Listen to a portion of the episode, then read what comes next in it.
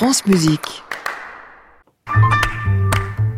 Bonjour Julie Depardieu. Bonjour Saskia, chers auditeurs. Aujourd'hui, la musique au bord des larmes. Une belle façon de commencer la journée. La musique nous crée un passé que nous ignorions et éveillons-nous des chagrins qui avaient été dissimulés à nos larmes. Oscar Wilde.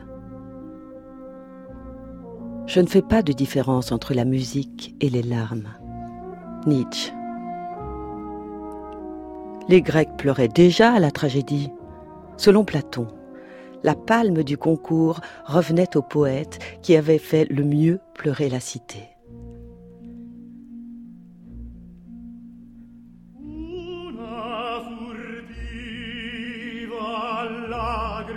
La première tragédie grecque, la prise de Milet de Phrynikos, jouée en 494 avant Jésus-Christ, provoqua dans le public une telle effusion de larmes qu'on dut l'interdire.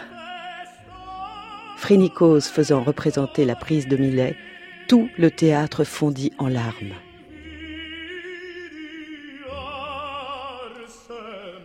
Depuis l'Antiquité, on ne sait plus pleurer, on n'ose plus pleurer cette idée faussement héroïque qu'il faut cacher sa douleur est contraire à l'esprit du théâtre antique, où l'on pleurait largement, profondément. Aujourd'hui, nous gardons nos larmes. Pour qui? Pourquoi? Roland Barthes, pouvoir de la tragédie antique.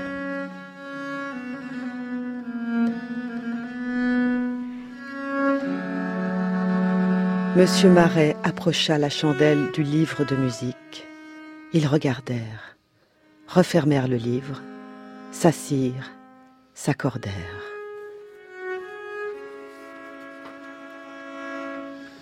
Monsieur de Sainte-Colombe compta la mesure vide et ils posèrent leurs doigts. C'est ainsi qu'ils jouèrent les pleurs. À l'instant où le chant des deux viols monte, ils se regardèrent, ils pleuraient tandis que leurs larmes lentement coulaient sur leur nez, sur leurs joues, sur leurs lèvres. Ils s'adressèrent en même temps un sourire. Ce n'est qu'à l'aube que M. Marais s'en retourna à Versailles. Tous les matins du monde de Pascal Quignard. Nos larmes coulent sans que nos mains les essuient, tant la crainte des voisins, entravés comme nous dans les rangées d'orchestre, nous contraint à demeurer immobiles, les mains retenues sur les cuisses, les visages nus face à la musique. Encore Pascal Quignard. La musique, un art du penser. Saint-Simon, dans ses mémoires, épingle une coquetterie des larmes symptôme de l'hypocrisie qui règne à la cour, où les passions sont feintes et les larmes soigneusement entretenues. Quelques larmes amenées du spectacle et souvent entretenues avec soin fournissaient à l'art du mouchoir pour rougir et grossir les yeux et barbouiller le visage.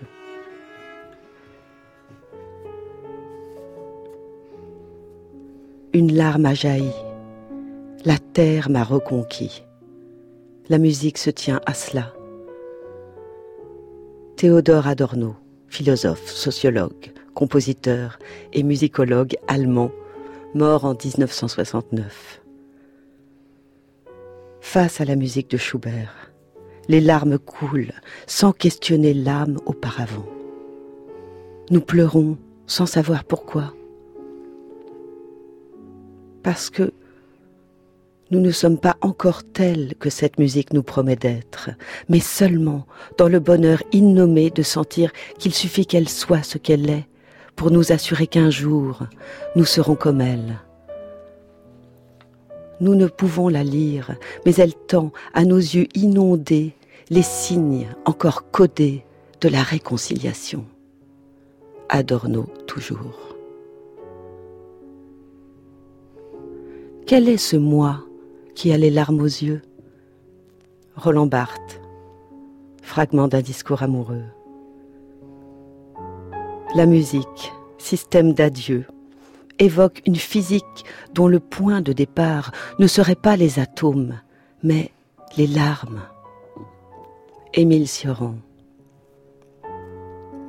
La musique est un tombeau de délices, une béatitude qui nous ensevelit. Toute vraie musique est issue de pleurs, étant née du regret du paradis. Émile Sioran, toujours. Et puis avec cet andantino de, de, cette sonate, 20e sonate de Schubert sous les doigts de Marie Paraya, j'ai envie de pleurer. Bah oui, désolé. ça c'est vraiment, vraiment, vraiment un mouvement qui me bouleverse. C'est incroyable. Merci beaucoup. Merci. Julie Depardieu pour cette chronique. Bonne journée quand même. Et puis on va rester en compagnie de Marie Peraya. Ah Évidemment, bonne journée. Bon, vous réécoutez sur francemusique.fr et on vous retrouve la semaine prochaine. Julie, merci. À réécouter sur francemusique.fr.